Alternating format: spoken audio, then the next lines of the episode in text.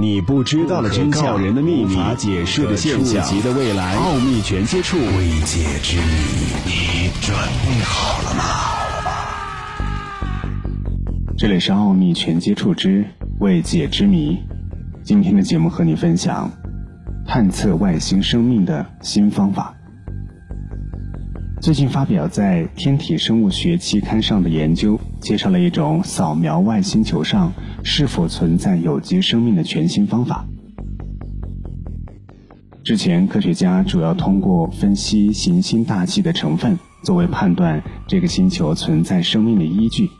比如，如果一颗系外行星的大气层存在较多的氧气，就比较可能有生命。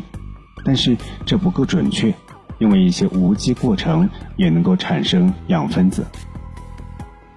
这份新研究找到了全新的思路，他们发现自然界中分子排列有两种偏守性，就像人类的左撇子和右撇子。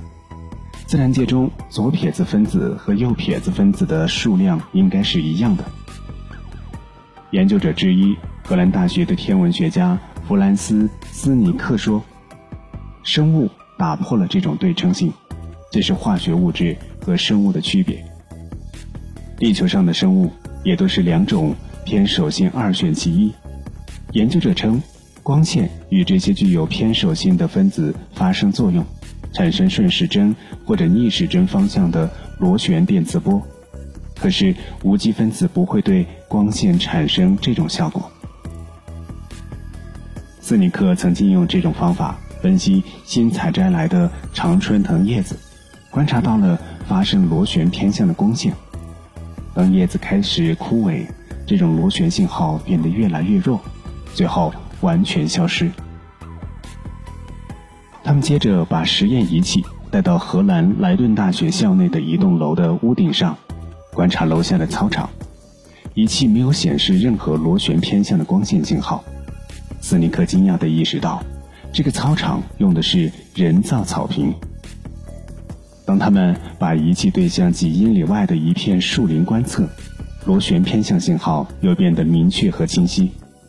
不过，尼斯克不确定的是，外星球的生命形态是否也具有这种偏守性。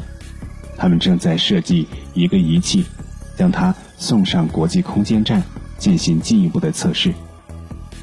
没有参与这份研究的天文学家，加州大学河滨分校的爱德华·施维特曼说：“这个方法在外星应用上难点在于，要遮住周围的环境光线，以聚焦在扫描的物体上。